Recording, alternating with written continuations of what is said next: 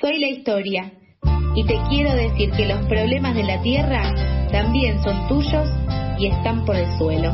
Bueno, recorremos el suelo contándote por qué el oso polar tiene sed y qué podemos hacer para alcanzarle un vasito de agua.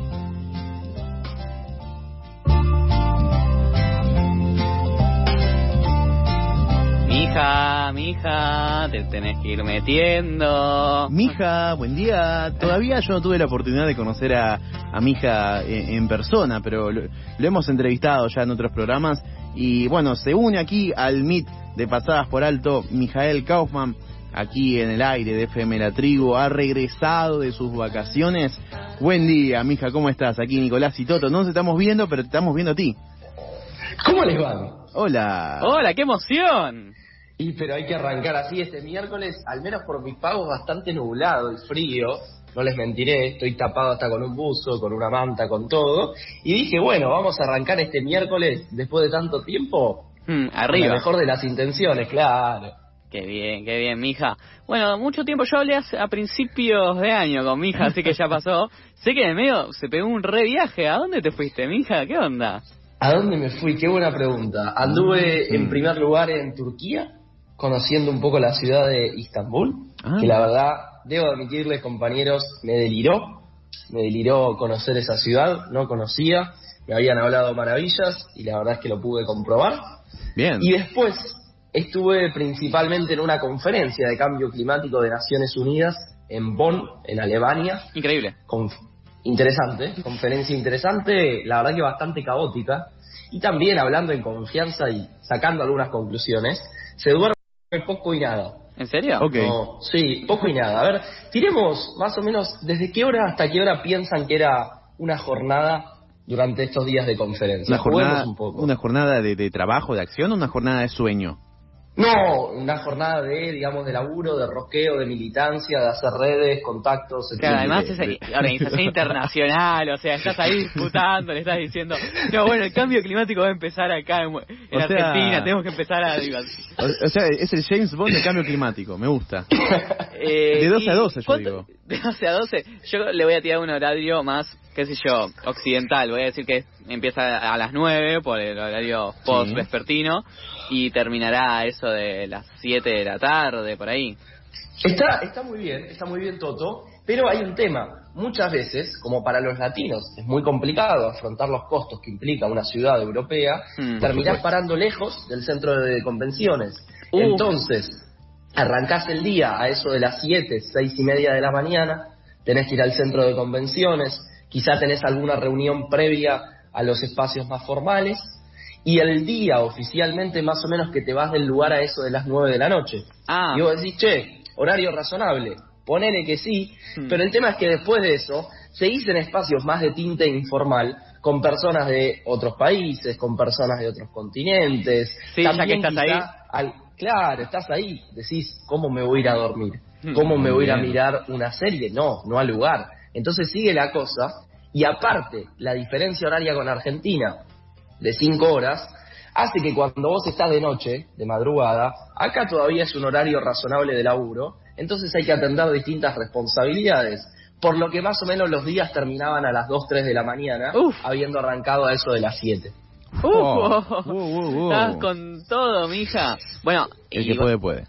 Hay una razón para eso, uno imagina, ¿no? También, eh, de por qué se da y, por qué sucede. ¿Qué pasó ahí? ¿Qué pasaba en esas jornadas de laburo? ¿Cómo era esa reunión internacional?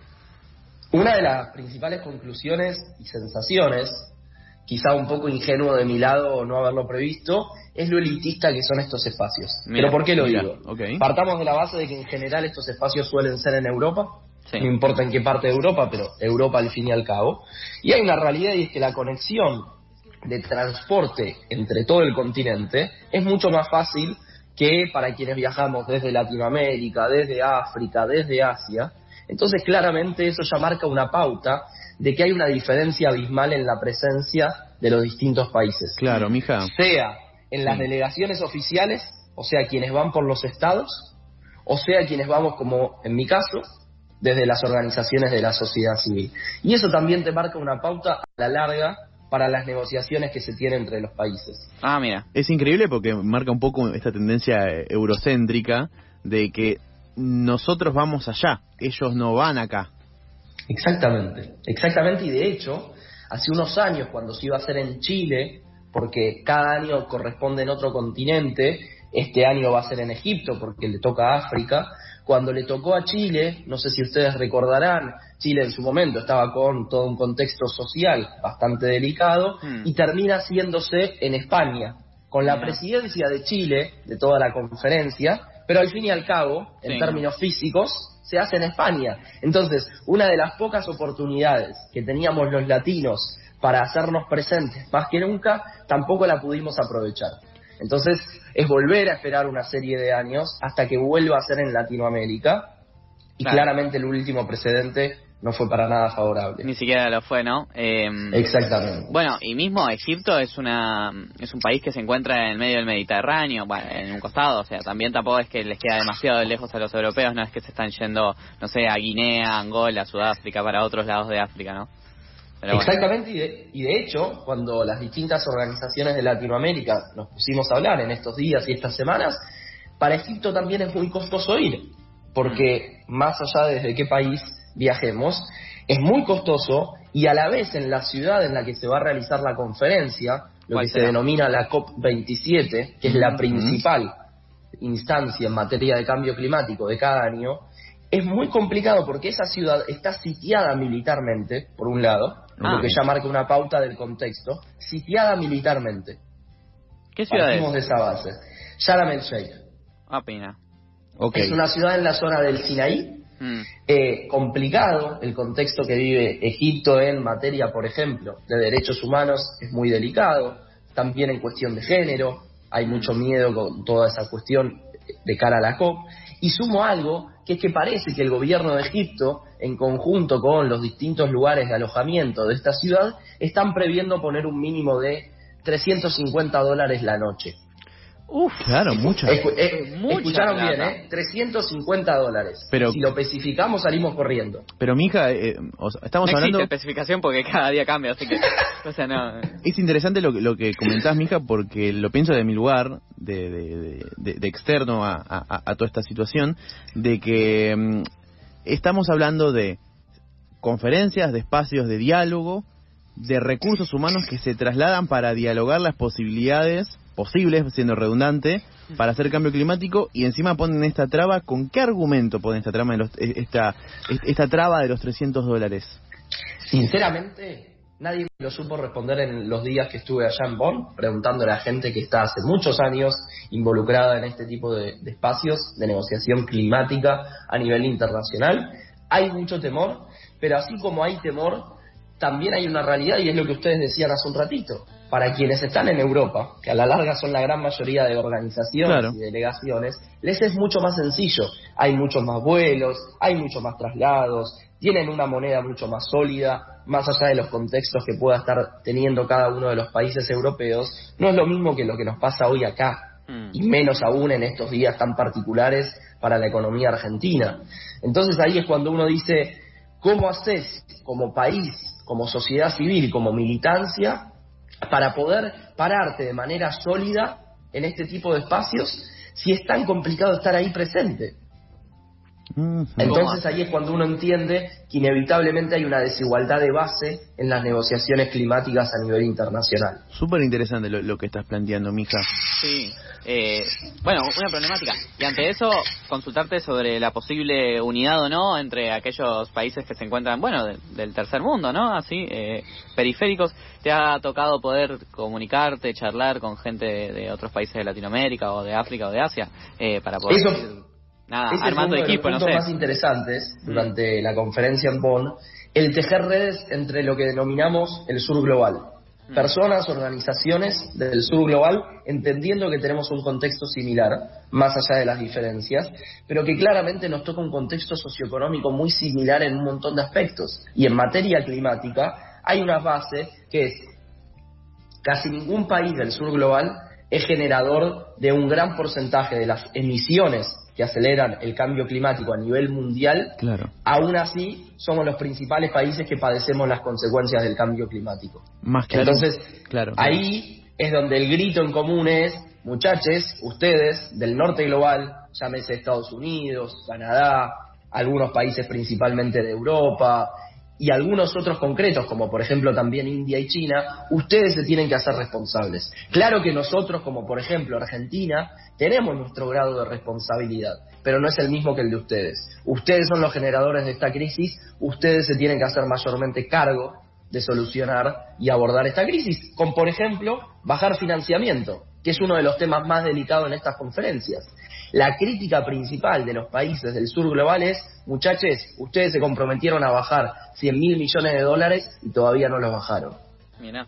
Corta, corta la bocha. Estamos escuchando a Mijael Kaufman aquí en Por el Suelo, este espacio donde debatimos cuestiones medioambientales, pero ahora estamos hablando de cuestiones previas al debate medioambiental que son que hacen también al debate y hacen también al cambio. Esto no lo puedo creer todavía lo que lo que me estás comentando, mija. Y, y para esta mm, esta reunión, esta esta COP, eh, ¿hay algún tipo de expectativa o simplemente va a ser otra otra conferencia más? Claro, la que viene. Es una buena pregunta. A ver, depende qué tan optimista o pesimista sea cada quien. En mi caso y un poco las conclusiones de lo que se iba diciendo, llamémosle en los pasillos, hace unas semanas ahí en Bonn, era que esta COP27 se va a centrar principalmente en lo que es la implementación del Acuerdo de París. El Acuerdo de París fue en el año 2015, un acuerdo muy importante, muy celebrado en su momento, pero que como siempre decimos, así como las leyes necesitan ser implementadas para ser verdaderas herramientas de transformación social, lo mismo con los acuerdos internacionales. Pueden ser muy bonitos, pero si en la práctica no transforman nada, entonces lamentablemente no estamos celebrando más que un documento.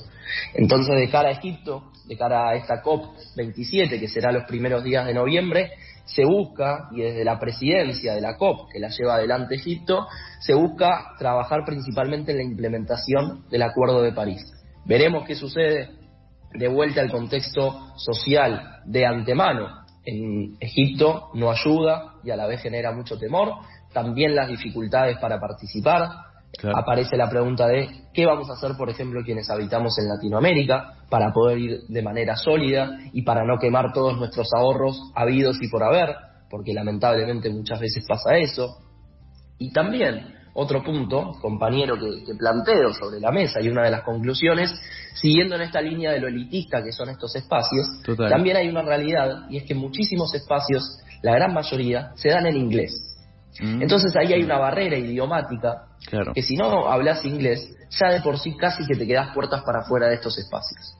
Corta la bocha, Mijael Kaufman. Muchas gracias aquí por tu tiempo aquí en el espacio por el suelo. Te mandamos un saludo y bueno, también le mandamos un saludo a Lucía Bernstein, que quien te ha cubierto en tu periodo de viaje, la verdad también dejó la, vara muy alta y hoy volviste con la vara altísima también, mija, me gustó. me dijeron que la vara la dejaron muy alta, así que tenía miedo para hoy, le dije, Chelu, no sé qué hacer para el día de la fecha, así que bueno, ya charlaré con ella a ver cómo, cómo estuvimos en el día de hoy. No, no, estuvieron muy bien, chiques. Bueno, muchas gracias, mija, aquí por tu tiempo, aquí en Pasadas por Alto. Gran abrazo, nos estamos viendo. Estábamos escuchando Por el Suelo, la columna de ecología y medio ambiente aquí en Pasadas por Alto.